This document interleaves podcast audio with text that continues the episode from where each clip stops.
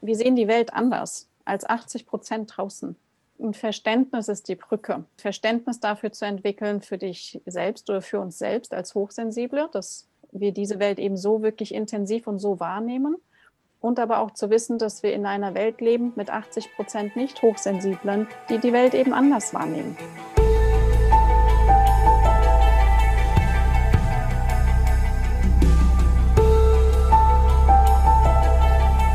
Veganinchens Stimme.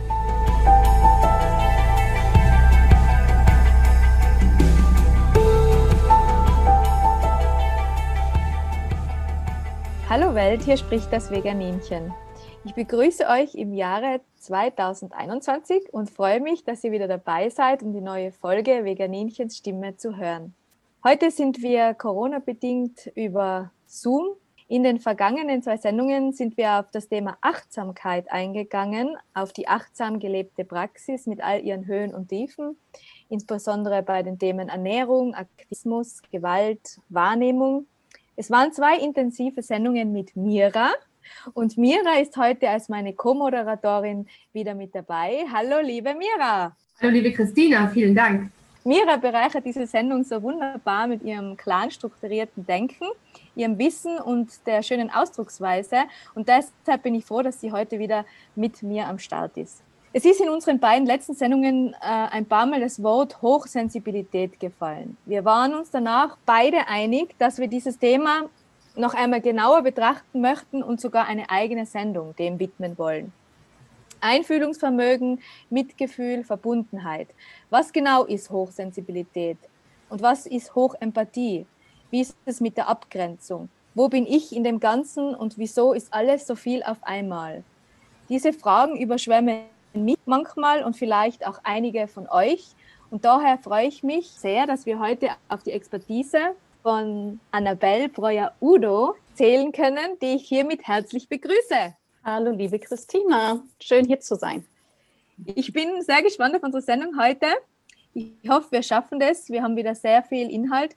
Und ich übergebe jetzt an die Mira. Liebe Mira, ich würde dich bitten, Annabelle vorzustellen und mit ihr der Frage auf den Grund zu gehen, was genau ist Hochsensibilität, wie fächert sie sich auf und welche Arten gibt es? Sehr gerne. Also, Annabelle, du zeichnest dich durch deine Vielseitigkeit aus, sowohl in deiner beruflichen Laufbahn und vor allem auch deiner Erfahrung und deiner vielen Ausbildungen. Wir haben uns jetzt 2017 in der Yogalehrerausbildung kennengelernt und haben seitdem einen stets sehr bereichernden Austausch zu ziemlich vielen Themen, die uns bewegen. Du hast in Deutschland circa 13 Jahre in naturheilkundlicher Praxis gearbeitet mit dem Schwerpunkt auf der Osteopathie hast mit Ärzten zusammengearbeitet sowie mit Teams in Kliniken und auch diese Teams begleitet und unterstützt. Über die Jahre hast du dein Wissen dann stets erweitert und dich unter anderem in allgemeiner sowie prozessorientierter Psychologie und in Yoga-Psychologie weitergebildet.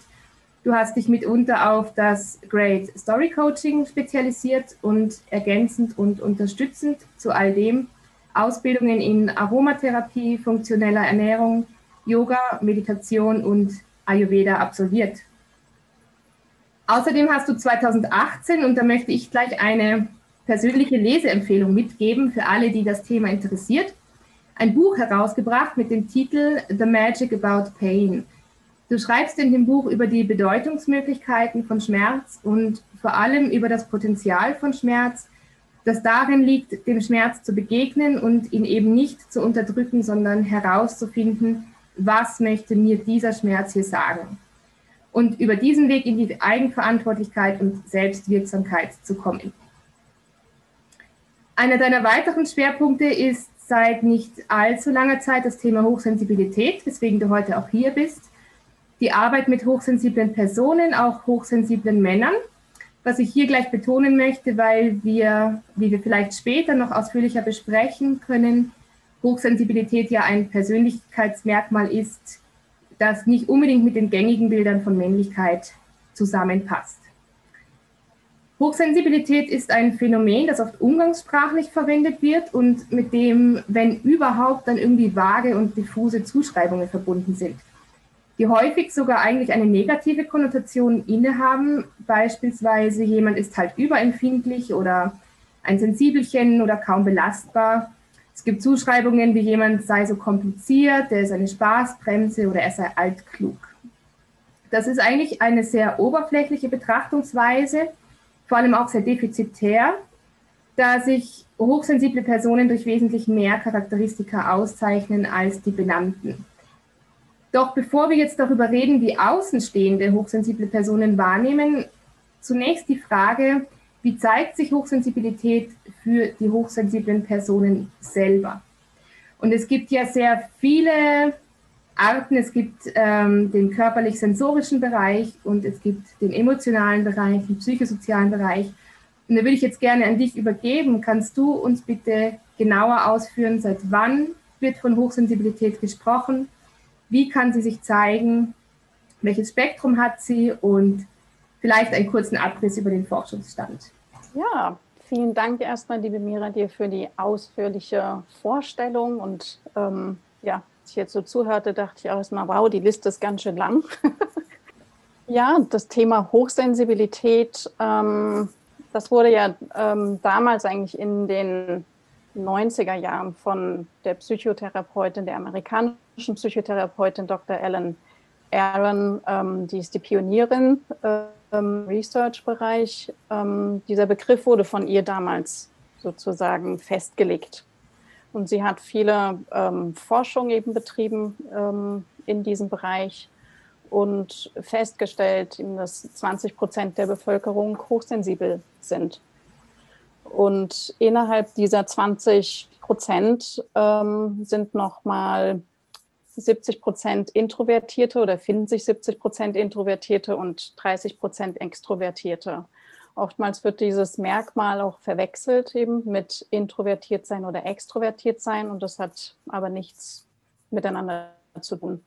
Ähm, das Hochsensibilität, wie schon beschrieben, ist ein Merkmal oder da lege ich auch persönlich viel Wert drauf, ähm, dass das als Merkmal beschrieben wird, weil es auch oft verwechselt wird ähm, und als Krankheit dargestellt wird oder wurde. Zum damaligen Zeitpunkt in den 90ern ähm, wurde noch gar nicht viel über dieses Merkmal gesprochen, während in den heutigen Zeiten oder ich würde sagen über die letzten Jahre hinweg auch wesentlich mehr eigentlich darüber öffentlich gesprochen wird und sich ähm, darüber ausgetauscht wird und das Merkmal einfach auch mehr, ähm, ich würde sagen, Gültigkeit bekommt. Ein weiterer Fakt eigentlich auch ähm, wichtig ist zu wissen, dass es ähm, gleichermaßen verteilt ist zwischen Männern und Frauen. Es gab, ähm, es wurde ursprünglich eigentlich mal als Überlebensstrategie ähm, entwickelt. Das ist auch in 100 anderen Spezies zu finden. Das sind eigentlich so, ich sag mal, will ich sagen, so grundlegende Fakten erstmal, die wichtig sind ähm, zu wissen. Also wirklich zu wissen, das ist ein Merkmal wie unsere Augenfarbe. Das ist keine Krankheit. Ähm, oftmals finden Verwechslungen statt und auch sehr viele Fehldiagnosen haben darüber stattgefunden. Es hat nichts mit introvertiert sein und extrovertiert sein zu tun. Ähm, es ist, weil eben innerhalb dieses Merkmals ähm, auch 30 Prozent Extrovertierte zu finden sind. Und es ist wissenschaftlich belegt. Das ist auch ganz wichtig, nicht hier, ähm, weil darüber auch oft so viele Missverständnisse auf dem Markt sich verbreiten. Ähm, deshalb ist hier auch nochmal wichtig, eigentlich zu betonen, dass es wissenschaftlich belegt wurde und ähm, wie gesagt zwischen und Männer und Frauen gleichermaßen verteilt ist. Und das Merkmal an sich, was es bedeutet, heißt einfach, dass sensible oder hochsensible Personen ein wesentlich aktiveres Nervensystem und eine wesentlich aktivere Gehirnaktivität zeigen. Das ist letztlich der größte Unterschied zu den nicht hochsensiblen.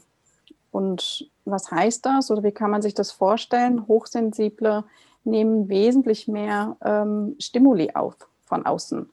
Und ähm, dadurch, dass sie einfach eine höhere Gehirnaktivität haben, ähm, nehmen sie diese Stimuli auch ungefiltert auf. Das heißt, die rasseln einfach ins Unterbewusstsein rein. Diese ganzen Informationen müssen natürlich prozessiert werden dann jeden Tag. Man kann sich das so vorstellen, wie wenn zum Beispiel die Mehrheit der Bevölkerung, die eben nicht sensibel ist, ähm, vielleicht am Tag ungefähr drei Tassen füllt mit Informationen. Und Minderheit, ähm, darunter dann die Hochsensiblen, nehmen im Vergleich 100 Tassen an Informationen auf an einem Tag. Und diese Informationen müssen prozessiert werden.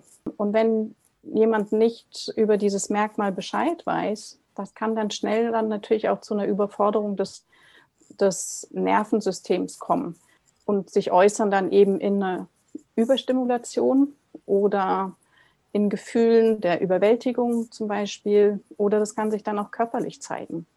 Also das ist sozusagen eine größte Herausforderung der Hochsensiblen, wenn das sehr aktive Nervensystem, das sehr aktive Gehirn überladen wird mit Stimuli.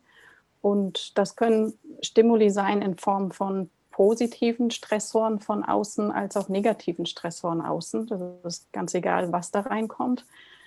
Wenn sie damit überladen sind und überfüllt sind und das nicht prozessieren und darüber nicht Bescheid wissen, kann sich das, wie gesagt, in der Überforderung zum Beispiel zeigen. Und das ist so die größte Herausforderung. Und demgegenüber gibt es natürlich auch positive Seiten, weil ich möchte hier natürlich nicht nur auf die Herausforderung eingehen, sondern das Merkmal hat natürlich auch sehr viele positive Seiten. Äh, ich habe gleich eine Frage und zwar hast du gesagt, es ist auch bei hunderten anderen Spezies zu finden. Heißt es, dass die mhm. Forschung herausgefunden hat, dass auch unter Tieren hochsensible sind?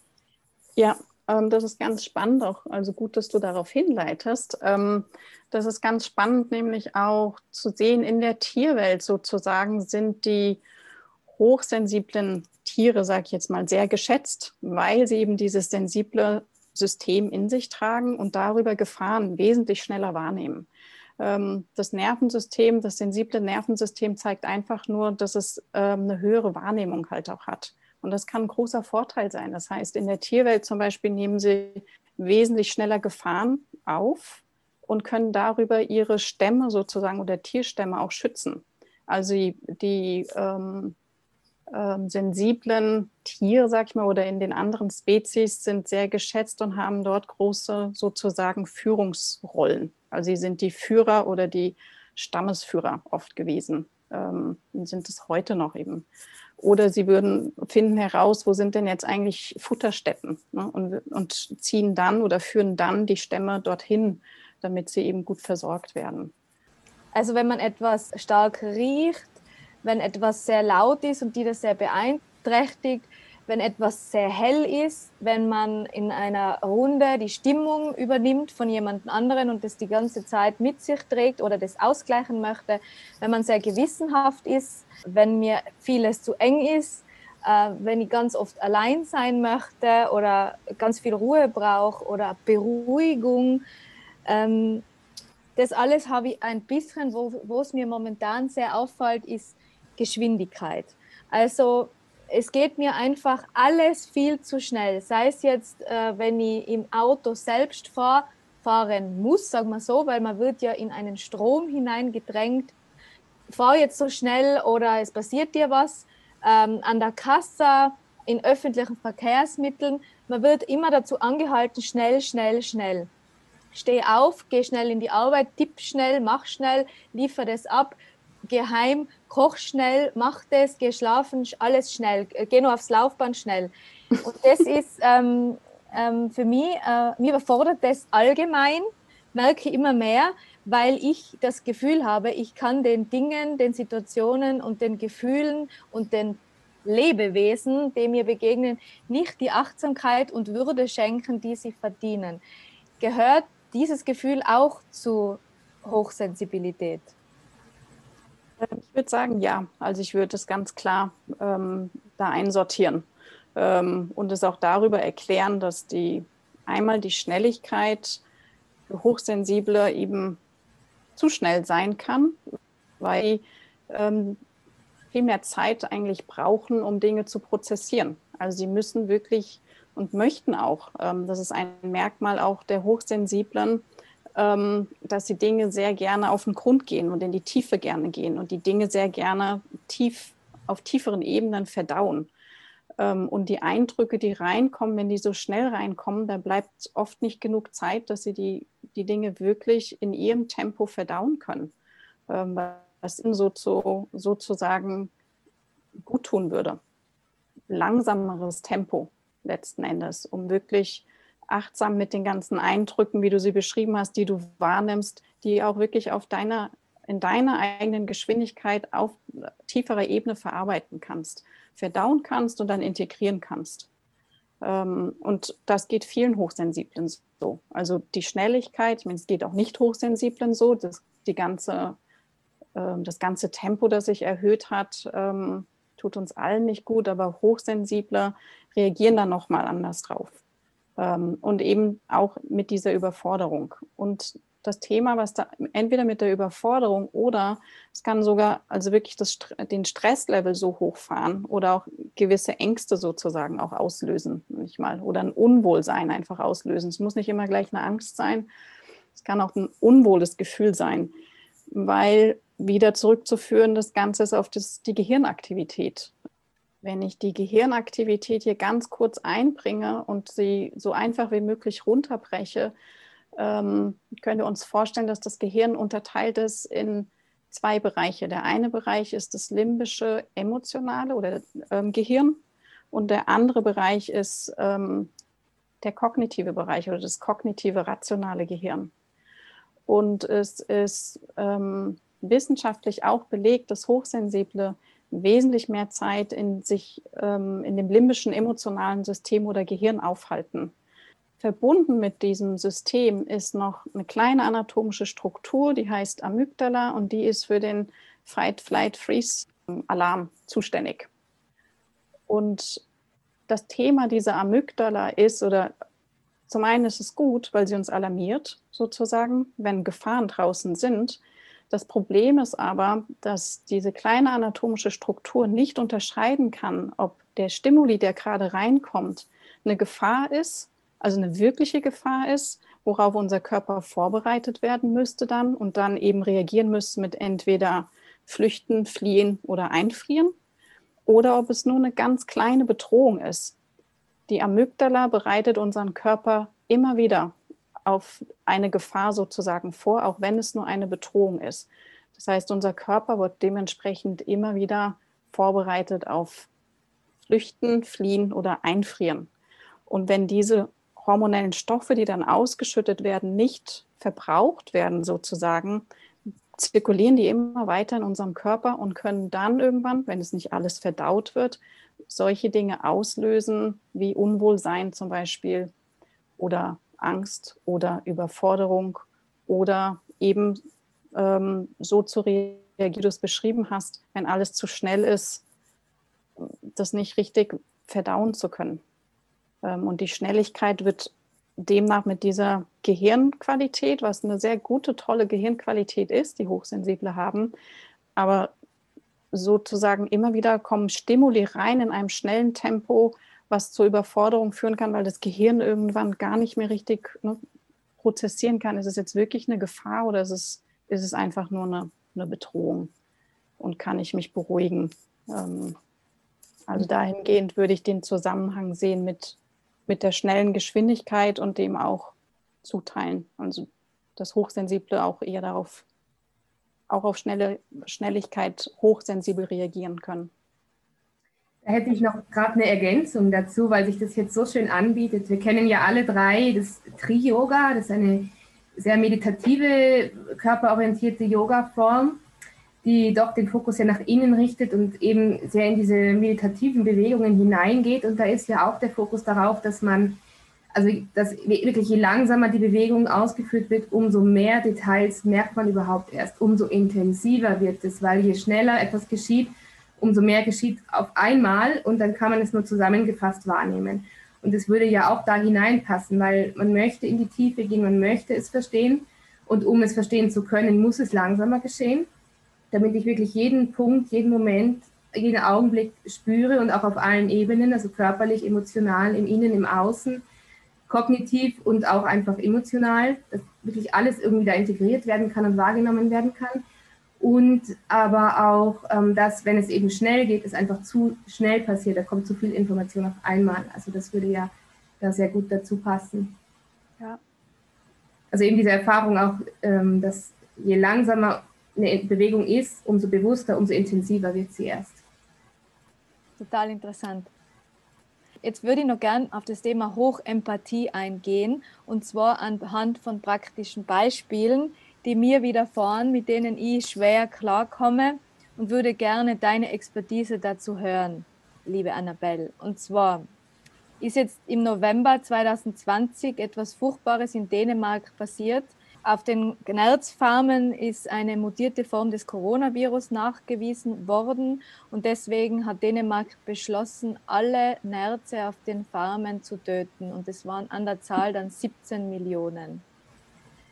Und ähm, als ich das gehört habe, ähm, habe ich nicht gewusst, äh, wohin mit mir äh, was mache ich mit mir? Ich habe es nicht fassen können. Erstens einmal, wie viel das sind. Also es ist ja schon ein, ein Individuum für mich, ein Individuum und diese Zahl, 17 Millionen. Es ist eine Unmacht und gleichzeitig aber auch eine Energie und ein Aufstehen wollen. Ich möchte es verhindern, ich weiß aber gleichzeitig, ich kann es nicht verhindern. Es muss nach außen. Ich habe das verschiedenen Personen geschrieben, ich habe es auf Social Media geteilt. Ich denke die ganze Zeit drüber nach. Ich möchte, dass auch mein Umfeld gleich reagiert wie ich und entsetzt ist und was macht. Wir können aber trotzdem alle nichts machen. Ähm, ich fühle mich dann so, ich kann jetzt keinen einzigen Tag mehr glücklich sein, weil es mir wieder klar wird, dass neben mir eingesperrte Lebewesen sein, dass es nicht jedem so gut geht, dass es auf der Welt einfach nicht so toll ist, dass wir gesegnet sind, so wie wir leben und, und darüber nachdenken können, dass es anderen schlecht geht. Ich bin gleichzeitig wütend, verzweifelt, ich weiß nicht, was ich machen soll, kann ich diese Gefühle, die mich so überwältigen, auch in etwas Gutes umwandeln. Wie gehe ich in diese Situation mit mir um? Mein Hauptinteresse ist ja nicht, dass es mir gut geht, sondern dass das aufhört. Das Quälen. Mhm. Mhm. Ich würde das aus verschiedenen Aspekten jetzt sehen.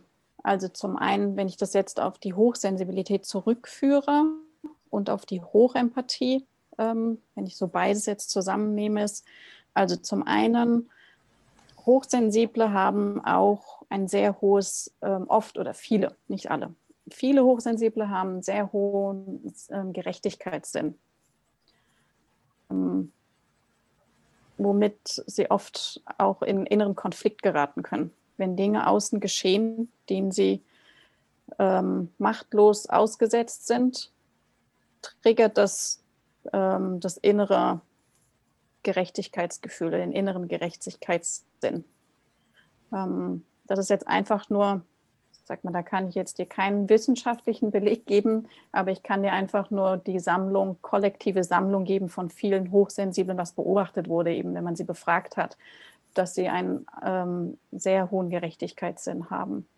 Das ist der eine Aspekt. Der andere Aspekt der Hochempathie ist, ähm, das ist eines der positiven Seiten der Hochsensiblen, dass sie eben sehr empathisch sind, was natürlich auch hier und da auch wieder zur Herausforderung führen kann. Ähm, die Hochempathie in dem Merkmal Hochsensibilität, ähm, um da vielleicht auch noch mal ein bisschen Klarheit reinzubringen, ist, es wird kein Unterschied gemacht zwischen oder andersrum formuliert. Hochempathie und Hochsensibilität ähm, die Hochempathie ist nicht wissenschaftlich belegt, die Hochsensibilität ist wissenschaftlich belegt. Und es ist aber auch wissenschaftlich festgestellt worden, dass viele Hochsensible sehr empathisch sind. Und das lässt sich auch wieder anatomisch zurückführen auf die Gehirnfunktion, ähm, weil die Bereiche im Gehirn, die sehr aktiv sind, sind, wir haben es vorher schon gehört, einmal der Bereich, der emotionale Bereich verbunden mit dem Amygdala-Bereich. Ähm, dann ist ein weiterer Bereich, der sehr aktiv ist, ähm, nennt sich ähm, die Insula. Das ist der Sitz des Bewusstseins. Also Hochsensible haben wesentlich höheres Bewusstsein. Und der dritte Bereich, das sind die Spiegelneurone. Und die, ähm, das heißt, die Spiegelneurone sind erhöht und die sind zuständig für die Empathie. Das heißt, ähm, wenn jemand im Außen zum Beispiel jetzt einem gegen oder mir gegenüber jetzt zum Beispiel sehr wütend ist, kann das passieren durch mein Bewusstsein als hochsensible Person, dass meine Spiegelneurone auch erhöht sind, ähm, dieses Gefühl aufnehmen, als wäre es mein eigenes Gefühl. Also sprich, ich kann die Wut des anderen so stark in mir empfinden, als wäre es meine eigene Wut. Ähm, das heißt, du kannst vielleicht, ich übertrage das jetzt ein bisschen auf das, was du empfindest. Wir können nämlich auch genau diese Verbindung zu anderen Spezies haben, nicht nur zu uns Menschen, sondern das empathische Gefühl können wir auch haben mit Tieren zum Beispiel. Und vielleicht empfindest du zum Beispiel in der Situation unterbewusst im Kollektiven die Qualen sozusagen ne, oder der Schmerz oder was da ausgelöst wird, als wäre es dein eigener, über deine Spiegelneurone sozusagen, mhm. ähm, weil die das so spiegeln, als wäre es dein eigenes. Deshalb ist es eigentlich eine, eine Aufgabe für Hochsensible, ist es unter anderem zu lernen, wirklich gut für sich zu sorgen und gesunde Grenzen zu ziehen. Damit meine ich aber nicht ähm, Grenzen zu ziehen, als würdest du sozusagen dich nicht mehr ähm, dafür interessieren, was im Außen los ist, sondern trotzdem noch mit Mitgefühl da sein zu können, ohne dass du sozusagen dich aufopferst, wenn es Sinn macht. Was ich damit mhm. meine. Also ohne, dass du darunter so weit leidest, dass du ausbrennst zum Beispiel ähm, oder ähm, dass du deine Kräfte und Energien verlierst. Also dass mhm. du ganz gesund und behutsam mit, dein, mit deiner Empathie und über die Spiegelneurone umgehst und aber deine gesunden Grenzen auch setzt. Mhm. Ähm, weil nur so, denke ich, auch weiterhin geholfen werden kann, auch in Situationen, die hilflos erscheinen. Und die Hochsensiblen mit der Empathie sind sehr stark gebraucht auch. Also die Sensibilität ist wirklich gebraucht in der heutigen Welt. Und das ist mhm. ganz, das ist schön zu hören, aber man kann es fast gar nicht glauben, weil man ja eigentlich dafür auf die Seite gestellt wird, wenn man schwach ist, was eigentlich stark ist, aber man ist ja eigentlich schwach. Wenn man sagt, in der Gesellschaft, in der Hochleistungsgesellschaft, mir tut das weh. Ich kann das nicht ansehen, ja? Ja. Da bringst du einen ganz tollen Punkt hier an, nämlich dass das in der Gesellschaft als schwach gesehen wird, sozusagen. Das ist was Verankertes in der Hochleistungsgesellschaft. Und wir sprechen jetzt hier zum Beispiel von verschiedenen Hochleistungsgesellschaften, ne? Deutschland, USA, ähm, Österreich. Ähm, da ist noch sehr stark in der Gesellschaft verankert, eben, dass Leistung was wert ist, sozusagen. Ähm, andere Gesellschaften und darunter haben vielleicht lange Zeit irgendwie Hochsensible leiden müssen, in Anführungsstrichen, weil sie, ja, weil sie eigentlich in eine Box gesteckt wurden, dass sie schwach sind, was überhaupt nichts damit zu tun hat, weil den Hochsensiblen auch nachgewiesen ist, dass sie wahnsinnig resilient sind. Also sie haben eine ganz, ganz hohe Resilienz und eine intrinsische ähm, Resilienz.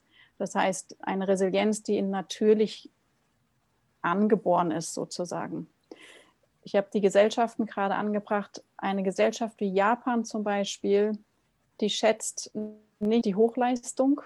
In einer Gesellschaft wie Japan zum Beispiel sind Hochsensible sehr, sehr weit oben und anerkannt. Also so ein bisschen unterschiedlich zu sehen, wie die Gesellschaften unterschiedlich das Merkmal sehen ähm, in Hochleistungsgesellschaften. Und ich hoffe, es kippt mehr, ähm, aber ich bin da voller Hoffnung, weil eben über das mal jetzt auch mehr schon gesprochen wird und es einfach auch ähm, in eine andere Richtung gedreht wird, dass es gar nichts mit Schwäche zu tun hat.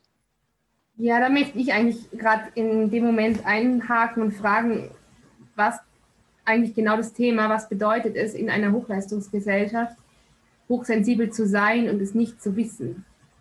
Weil das führt ja dann massiv unter Umständen dazu, dass man chronisch versucht, sich an etwas anzupassen, das einen dann im Endeffekt eigentlich krank macht, zum Beispiel. Oder man denkt, man mit einem selbst ist etwas falsch, weil man einfach nicht weiß, wie man sich regulieren kann. Weil man denkt, man müsste eben das und das aushalten oder man, also man versucht sich an etwas anzupassen, an das man sich nicht anpassen müsste, wenn man es nicht von sich weiß. Ja, das haben ganz viele Hochsensible gelernt. Die haben gelernt, sich anzupassen und sind demnach, haben sich weiter ähm, von sich selbst eigentlich entfernt. Ne? Ähm, oder davon entfernt, dieses Merkmal wirklich in sich zu schätzen und haben angefangen, das Merkmal sozusagen abzulehnen, ähm, um in dieser Gesellschaft, einer Hochleistungsgesellschaft eben zu funktionieren. Sie haben gut funktioniert. Also ich meine, es gibt viele Hochsensible, die ja super funktionieren in dieser Gesellschaft. Die Frage ist dann nur irgendwann, wie sehr kann man das unterstützen, dass Menschen eigentlich sich anpassen müssen, um akzeptiert zu werden, sozusagen. Oder ähm, um auch gleichermaßen sozusagen anerkannt zu werden. Und wie sinnvoll ist es, sich sozusagen anzupassen? Viele Hochsensible, die dann irgendwann anfangen, du hast angesprochen, wenn man das nicht weiß, und das ist, das ist die Schwierigkeit eben, wenn man das nicht weiß, arbeitet man immer gegen einen Teil seiner eigenen Natur, sozusagen. Ab dem Zeitpunkt, wo man vielleicht anfängt, es zu wissen oder es zu erahnen, kann ich nur empfehlen, einfach darauf weiter, ähm, also diesen Impuls weiter nachzugehen und sich damit wirklich auseinanderzusetzen oder sich zu informieren und ähm, rauszufinden, was dieses Merkmal denn wirklich beinhaltet, um dann dahin zu kommen, zu wissen, als ersten Schritt und sagen zu können als ersten Schritt, weil das kann auch noch mal lange dauern, dass man sagen kann, okay, ich habe diesen Teil dieses Merkmals in mir, ich lehne diesen Teil nicht mehr ab, sondern ich nehme den an und akzeptiere den. Ähm, und das ist ein ganz wichtiger Teil, der zu mir gehört das ist der erste eigentlich große Schritt, der so passieren muss. Wichtig ist aber auch darunter zu beachten ist, dass man sich selbst dann auch nicht in eine Box steckt und anfängt dann zu sagen, okay, ich bin nur hochsensibel sozusagen. Das habe ich auch häufig beobachtet, dass das viele Hochsensible dann machen und anfangen, sich damit zu überidentifizieren. Also, dass sie dann irgendwann nur noch alles aus, der, aus dem Blickwinkel oder durch die Brille der Hochsensibilität sehen das wird auch ungesund, würde ich sagen. Es ist ein Teil, der einen ausmacht, aber man hat ja noch viele weitere andere Teile, die zu einem gehören. Ähm, nur wichtig ist, dass dieser Teil angefangen wird, wirklich den anzuerkennen und zu integrieren und den verstehen zu lernen. Da ist sicher auch wichtig zu wissen, in welchem Bereich man hochsensibel ist. Oder es gibt ja, glaube ich, Leute, die sind in ausschließlich einem Bereich absolut hochsensibel und in überhaupt keinem anderen. Und dann gibt es welche, die sind in vielen Bereichen etwas hochsensibel. Ja, da sagst du auch nochmal was Wichtiges. Ähm, also einmal ist es wichtig, rauszufinden, dass man hochsensibel ist. Und wenn man das weiß, ist dann auch nochmal wichtig, rauszufinden, wie du sagtest auch, ne, in welchem Bereich bin ich denn hochsensibel? Denn unter den Hochsensiblen, auch wenn sie das das Merkmal der Hochsensibilität teilen, unterscheiden sie sich aber nochmal voneinander ähm, in den Bereichen, in denen sie eben sehr hochsensibel sind. Der eine ist sehr hochsensibel im Geruchsbereich, der nächste im Gehör, der nächste ist sehr sensibel, was die Emotionen angeht. Ja, das ist nochmal auch ein wichtiger Punkt. Und innerhalb der Hochsensibilität, also des Spektrums, ist auch nochmal, denke ich, ganz hilfreich zu wissen, mit welcher Prozentzahl man sozusagen da drin liegt. Ne? Also es gibt wunderbare Tests mittlerweile oder Dr. Ellen Aaron zum Beispiel, wenn jemand den Test machen möchte, kann auf, sein, auf ihre Webseite gehen und den Test dort machen. Ähm, der gibt einen Anhaltspunkt. Wichtig ist dann aber, wenn man den Test gemacht hat, dass man sich wirklich dann auch ähm, mit einer Person sozusagen verbindet oder weitere Informationen dann einholt, um sich weiter zu bilden über dieses Merkmal darunter dann auch zu sehen, okay, in welchem prozentualen Bereich befinde ich mich denn in der Hochsensibilität? Bin ich sehr hochsensibel, sagen wir mal 80, 90 Prozent, oder befinde ich mich eher im unteren Bereich, Hälfte, 50 Prozent, weil dementsprechend dann auch ähm, ich weiß und mich darüber dann auch besser kennenlerne, wie stark muss ich denn für mich sorgen eigentlich, ähm, um diesen prozentualen Bereich zu versorgen. Zum Thema äh, für mich sorgen. Das ist gleich eine tolle Überleitung zu meiner nächsten Frage. Und zwar hat zu mir mal jemand gesagt, eine Tierärztin, bei dir ist es übel, weil du kannst nicht unterscheiden zwischen Mitleid und Mitfühlen. Also wenn du ein krankes Kaninchen zu Hause hast, dann schaffst du es nicht, dich abzugrenzen so sehr, dass du noch für dich selber sorgen kannst, sondern du bist wirklich Tag und Nacht für dieses Kaninchen da. In dem Fall jetzt war es ein Kaninchen, das keine Luft mehr bekommen hat. Und ich habe Wochen versucht, äh, dem die Nase zu spülen und so weiter. Und ich habe gewusst, wenn ich das nicht mache, dann stirbt das Kaninchen. Und es ist für mich nicht möglich gewesen, in der Situation zu sagen, ich nehme mich jetzt raus und äh, schlafe mal eine Nacht oder so, weil es ja dann gestorben wäre. Und meine äh, Frage ist jetzt, wie funktioniert es in einer solchen Situation, in der man sich nicht herausnehmen kann und trotzdem merkt, okay, es geht jetzt über meine Grenzen, kann man das Selbstmanagement in der Hochsensibilität auf später verschieben, quasi, wenn das, die Situation vorbei ist. In meinem Fall war das ja jetzt mit einem Tier, das hilflos ist. Es geht vielleicht auch Müttern mit ihren Babys oft so, um das ein bisschen zu verstehen, dass man für ein anderes Lebewesen da sein muss und sich selber nicht rausnehmen kann und trotzdem merkt, okay, es ist zu viel. Mhm. Mhm. Ja. Kurze Antwort, ja, funktioniert. ähm, jetzt ist die Frage, wie. Einmal in Verbindung mit den Emotionen bleiben. Also nicht die Emotionen sozusagen abschneiden oder abschalten, ähm, sondern den Emotionen, was in dem Moment gefühlt wird, Gültigkeit geben.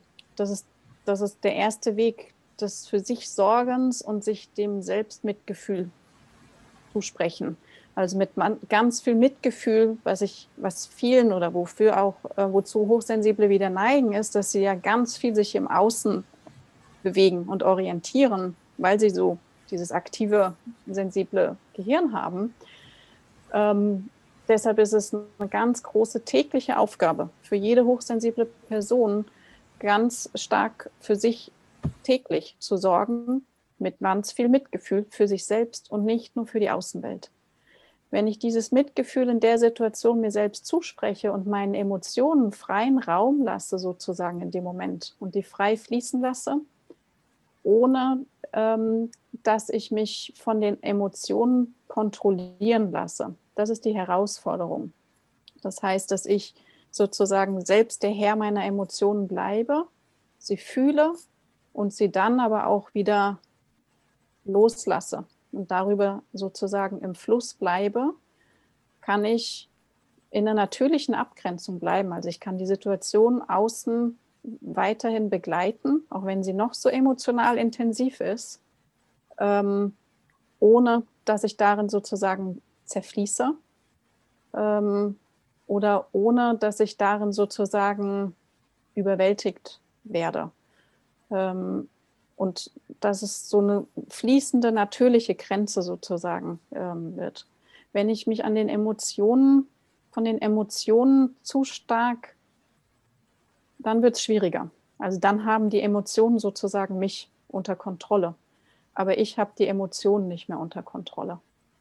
Eine achtsame Praxis mit den eigenen Emotionen in diesen Momenten umzugehen und die Intensität der Emotionen sich denen zu öffnen und die nicht zu scheuen und sie auch nicht sozusagen als Bedrohung zu sehen. Und dann kommt noch ein zweiter Punkt dazu und da kommt es darauf an, ich beschreibe das immer sehr gerne, wenn wir uns eine, äh, ein Waschbecken zum Beispiel vorstellen. Ich habe hier auch, ähm, das können wir den Zuhörern jetzt hier wahrscheinlich, ähm, ich mal schauen, wie ich das denen beschreibe. Wenn wir ein Waschbecken hier sozusagen uns vorstellen und das Waschbecken, Waschbecken hat unterschiedlichen Wasserstand. Wir füllen das Waschbecken mit Wasser. Wenn das Wasser aber nicht kontinuierlich abfließt, sozusagen, dann kann es schneller passieren, eben, dass das Wasser oder dass das Waschbecken überflutet. So können wir uns das vorstellen mit unserer Sensibilität und auch mit ein, allen Stimulis, die von außen reinkommen und ähm, mit den Situationen, in denen wir so intensiv mitfühlen. Wenn der Stand sozusagen, der Wasserstand in der grünen Zone ist, das heißt, das Waschbecken ist noch nicht komplett gefüllt, dann sind wir in der sicheren Zone. Die grüne Zone ist, wenn das Waschbecken sozusagen mit, leicht mit Stimulis in Form von Wasser gefüllt ist. Ähm, wenn wir uns darüber jeden Tag in dieser Zone gut bewegen, dann sind wir voller Kraft und voller Energie, vital, ausbalanciert. Wenn das, der Wasserstand im Waschbecken sich weiterfüllt und wir dann sozusagen in eine gelbe Zone gehen, das ist die Gefahrenzone. Die Gefahrenzone, die uns signalisiert, oh oh, der Wasserstand steigt hier gerade durch die Aufnahme meiner Stimuli, durch die Aufnahmen der Situation, denen ich ausgesetzt bin. Ähm, jetzt muss ich anfangen, wirklich noch was für mich zu tun, schon mal, damit ich wieder in den grünen Bereich nach unten komme, sozusagen, also damit ich den Wasserstand wieder reduziere.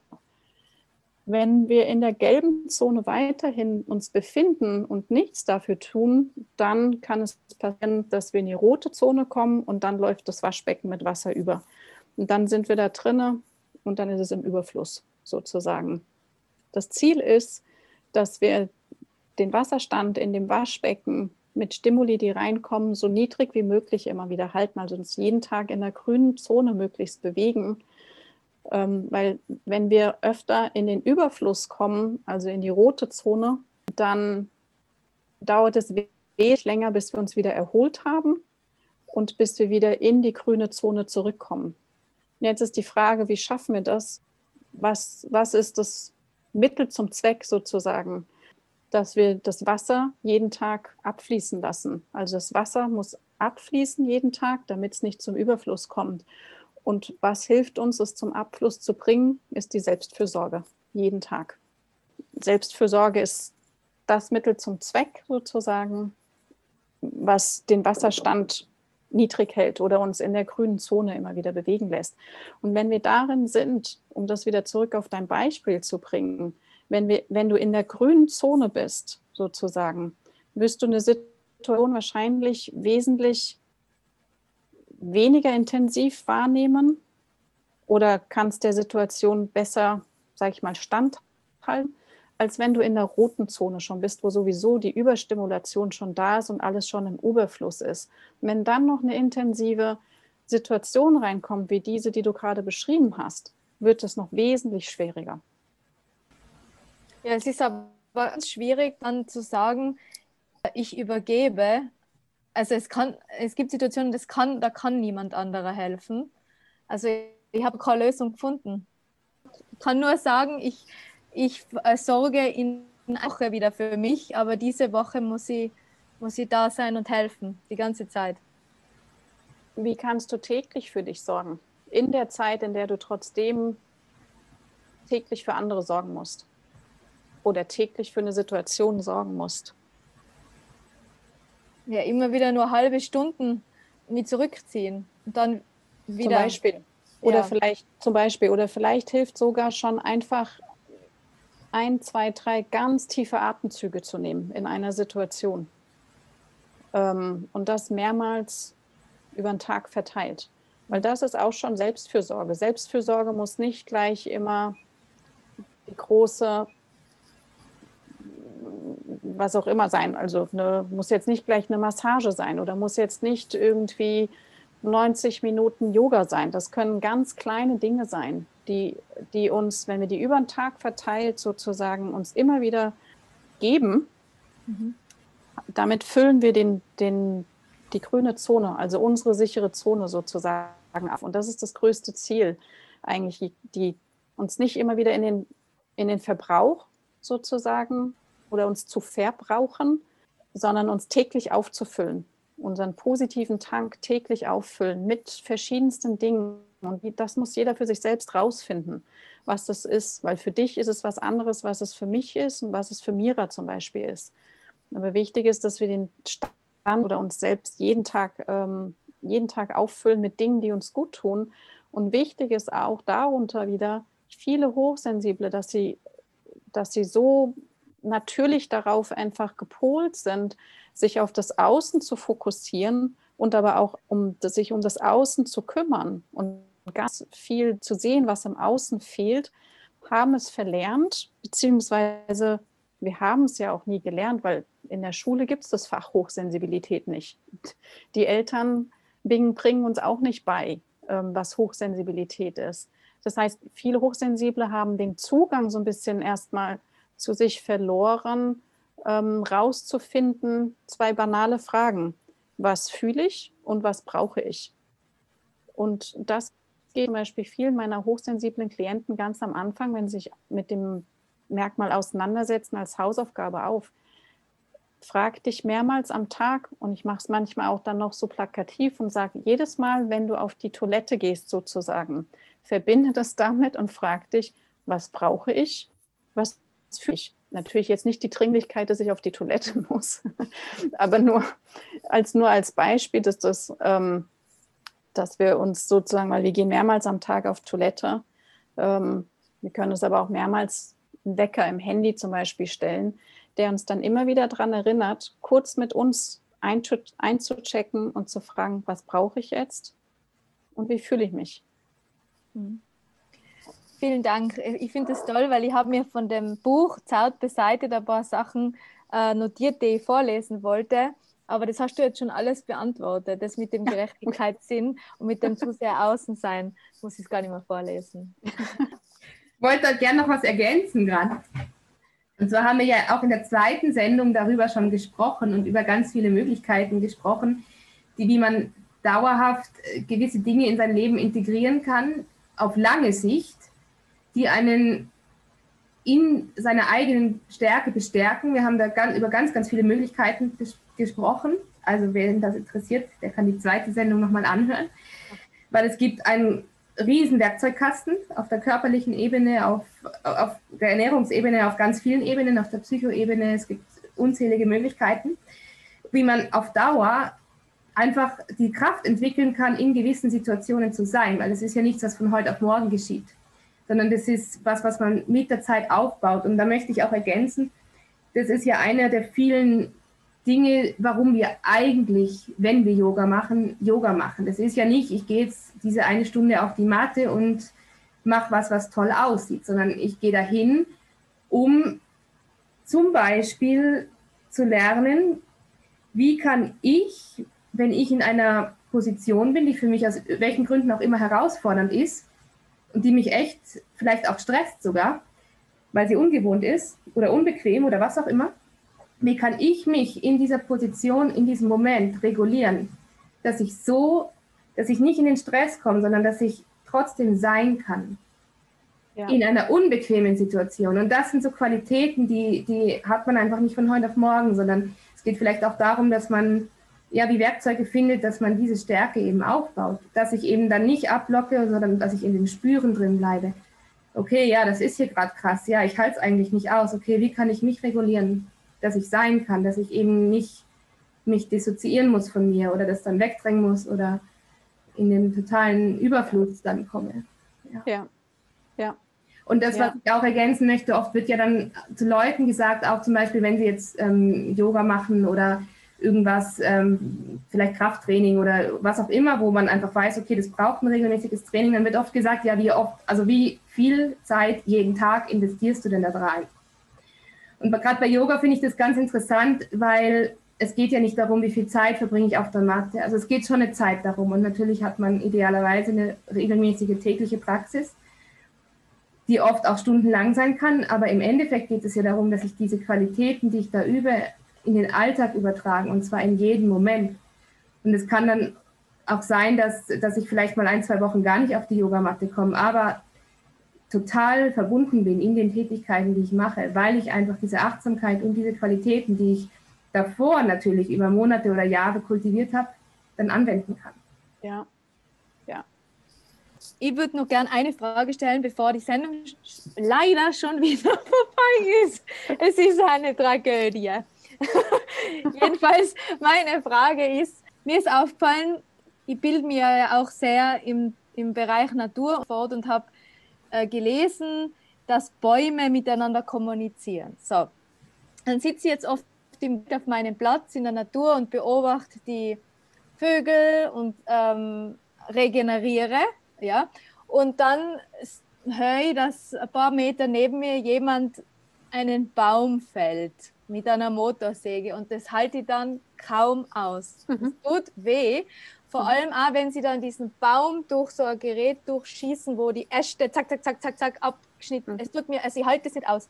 Ich weiß und ich spüre es auf eine Art, dass Bäume sich auch untereinander unterhalten und andere Bäume warnen, wenn irgendwas los ist. Ja? Und mhm. ich, ich, ich, ich traue mir das eh niemandem zu sagen, aber es ist so. Jetzt sage ich es ein paar hundert Leuten an, in der Sendung.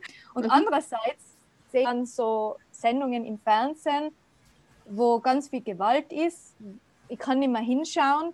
Ich muss wegschauen, wenn jemanden jemand erschießt oder jemand äh, schlägt oder sonst was. Ich kann das nicht mehr mit anschauen und frage mich dann, wie ist es möglich, dass Menschen Computerspiele spielen können, wo sie jemanden erschießen.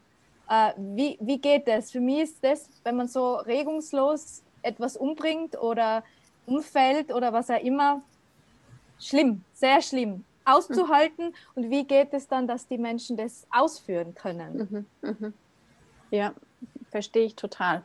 Weil da geht es mir ähnlich oder mal auch mit meiner Sensibilität sind solche Situationen auch ähm, teilweise schwer auszuhalten. Wie das geht, ist auch, um es, sag ich mal, mehr rational jetzt hier wieder zu erklären und auf die Ebene ähm, zu bringen der nicht hochsensiblen Welt, würde einfach auch ähm, uns vor Augen führen, 20 Prozent der Bevölkerung sind sensibel oder hochsensibel das heißt, wir bewegen uns jeden Tag in einer Welt der 80 Prozent. Das heißt, unsere Sichtweise, wir sehen die Welt anders als 80 Prozent draußen. Ähm, das ist der eine, eine Aspekt, um vielleicht so ein bisschen, ich denke, ein Verständnis ist die Brücke einfach. Ne? Also ein Verständnis dafür zu entwickeln für dich selbst oder für uns selbst als Hochsensible, das wir diese Welt eben so wirklich intensiv und so wahrnehmen. Und aber auch zu wissen, dass wir in einer Welt leben mit 80 Prozent nicht Hochsensiblen, die die Welt eben anders wahrnehmen. Und nichts davon ist gerade, ja, ich möchte sagen, nicht richtig und falsch. Ich glaube, es geht darum, einfach eine Akzeptanz dafür zu entwickeln und zu schauen, wie können wir Dinge eben ver verbessern, verändern. Und gerade wenn es um sowas jetzt geht, zum Beispiel in dem Beispiel wie der Natur, ähm, da blutet mir auch das Herz, wie wirklich ein Großteil einfach wirklich so rücksichtslos mit der Natur umgehen kann. Aber auch die Gewalt, die du angesprochen hast, ist genauso. Wie können wir so, äh, wie können so viele nicht ähm, dafür sorgen, eben, dass wir gewaltfreier leben, sozusagen. Und für mich aus meiner Erfahrung heraus ist es so, die Spiegelneurone, wie ich wieder gesprochen habe, die Spiegelneurone, die erhöht sind in den Hochsensiblen, sind dafür sozusagen verantwortlich, dass ich das, was ich bildlich dann zum Beispiel sehe, sagen wir mal im Fernsehen, die Gewalt oder in den Spielen, wenn, wenn sie andere umbringen, ich mich so stark damit sozusagen verbinde über die Spiegelneurone, sodass ich das so stark in mir selbst dann wieder spüre und es kaum aushalten kann. Das heißt, ich muss in dem Fall auch wieder für mich sorgen, dass ich mich nicht dem zu viel aussetze. Dasselbe ist mit Nachrichten, die wir täglich hören oder die wir lesen. Ich weiß mittlerweile, dass ich mich nur im gewissen Grad dem aussetze, jeden Tag. Also, dass ich sozusagen up-to-date bleibe und die Informationen reinbekomme, aber mich nicht zu viel damit stimuliere, weil ich dann darüber wieder weiß, das, ist, das tut mir selbst nicht gut.